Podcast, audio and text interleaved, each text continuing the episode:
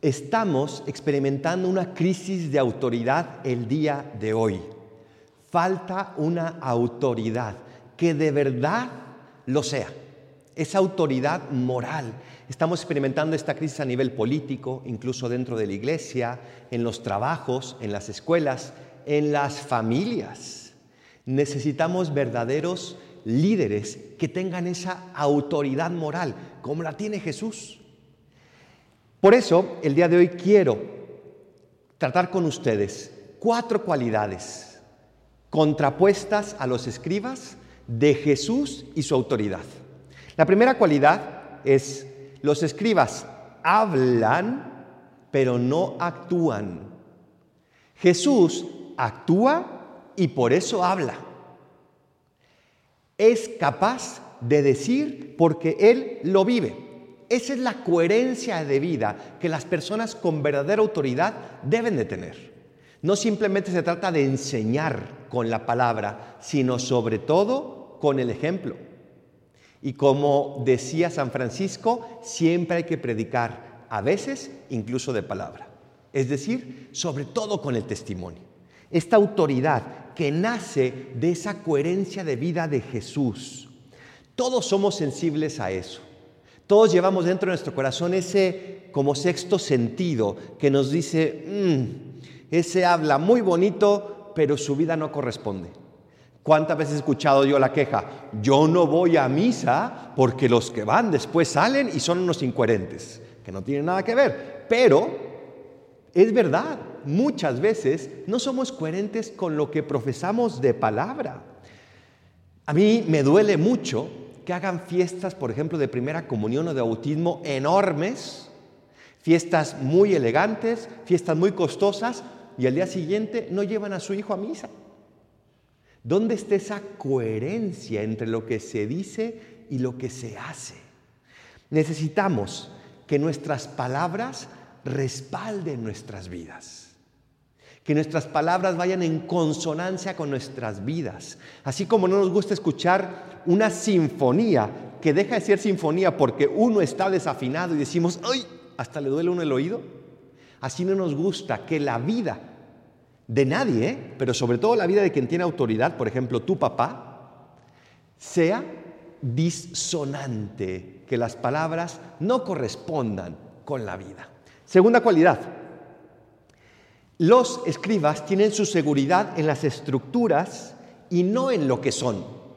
Jesús, en cambio, tiene su seguridad en lo que es, no en las estructuras. Jesús no dependía de las estructuras. Los escribas debían ser respetados, punto. Y si no, pues ejercía la fuerza de la autoridad. Jesús, en cambio, se va ganando esa autoridad por quien es. Pero no se trata nada más simplemente de tener autoridad, sino de vivir ejerciendo esa autoridad en consonancia con aquello que se es. Hoy, de manera especial, se desconfía muchísimo de las estructuras. Se tiene muy poca confianza en las estructuras de las grandes instituciones y se tiene mucha confianza en las personas que son coherentes con su autoridad. Por eso necesitamos personas cada día más coherentes, que sean lo que deben de ser. Por ejemplo, los sacerdotes que regañan a los que vienen a misa por los que no vienen a misa. Pues no debería de ser. Ellos sí están viniendo a misa. O los papás, tal vez un poco ya mayores, que regañan a los hijos cuando vienen a verlos porque no vienen a verlos. Tenemos que confiar en lo que somos, no en las estructuras de fuera. La autoridad no se regala, la autoridad se gana. ¿Se gana cómo? Siendo lo que debes de ser. Siendo aquello a lo que fuiste llamado. Tal vez no eres el líder de una empresa de mil empleados, pero sin duda tienes un liderazgo y una responsabilidad en tu familia, aunque solo seas el hijo. Tienes ese regalo. ¿Y cómo se gana esto? A través de la caridad, es decir, actos de servicio, sacrificio, ternura, generosidad, amabilidad. Todo eso va ganando esa autoridad porque te hace ser quién eres, como Jesús lo hizo. Tercera cualidad, los escribas adoctrinan, no enseñan. Jesús, en cambio, enseña lo que Él es, lo que Él vive. Adoctrinar es dar contenido. Enseñar es vivir ese contenido. Enseñar a manejar, por ejemplo, no se puede hacer simplemente con teoría. Tienes que ir con la persona que está aprendiendo y a ver, en principio te digo algo de teoría, pero después, órale, agarra el volante y ánimo. Y no importa si te apaga el coche, no importa si das de repente un frenazo. Lo que importa es que vayas viviendo esto que tal vez sabes solo aquí, pero que lo tienes que bajar aquí. Ya cuando uno aprende a manejar, ya no tiene que estar pensando todo, sino que ya le surge, por decirlo así, del corazón, poner la direccional, frenar, acelerar, darle los cambios, porque ya lo interiorizó, ya no es simplemente una doctrina. Necesitamos cristianos que interioricen esas enseñanzas, que la hagan propias. Cristianos que no simplemente vivan como cristianos, sino que son cristianos y por eso viven como tal. Esta es la clave para una autoridad que persevere en el tiempo. Pero también eso es lo difícil, la dureza de la perseverancia, la dureza de todos los días elegir enseñar con mi vida, no simplemente con mis palabras. Enseñar, por ejemplo, que Dios es el centro de la vida, que Dios es lo más importante, es fundamental. Pero si yo después no correspondo a esa enseñanza con mi vida, si yo no obedezco sus mandamientos, si dejo las misas nada más para de vez en cuando, pues ¿dónde queda?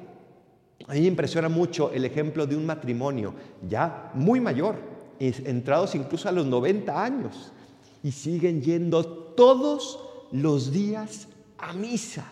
Y los ves llegar y bajarse con su bastón y caminar lentamente para llegar a ponerse siempre en la primera banca.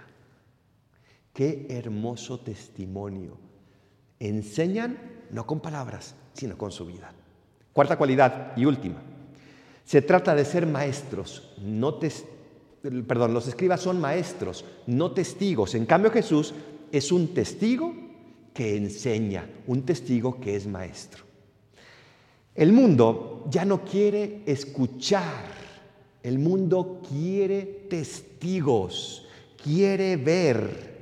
Jesús es testigo de Dios y por eso es capaz de enseñar no como los escribas, sino con autoridad verdadera. Jesús es testigo del cielo, está fundamentado en esas realidades que no pasan. Y por eso, al verlo, llamaba tanto la atención. Todos hemos visto testigos y tal vez con haber hablado con ellos 15 segundos, me enseñaron más que después de haber escuchado todo un curso de un maestro. Necesitamos testigos del cielo, necesitamos testigos que hayan experimentado el amor de Dios y por eso le enseñen con su vida como lo hizo Jesús. Esto es un trabajo de toda la vida. La autoridad requiere esa fuerza de la perseverancia. No se trata de ser perfectos. Te equivocarás, me equivocaré. Se trata de confiar en Dios, no en nosotros, porque toda verdadera autoridad viene de lo alto si te está costando ejercer la autoridad en tu familia, en tu trabajo, en tu escuela. Confía en Dios, no en tus cualidades. Y con esa confianza adquirirá esa coherencia de vida que es la fundamental para tener la autoridad que Dios te ha otorgado. Así sea.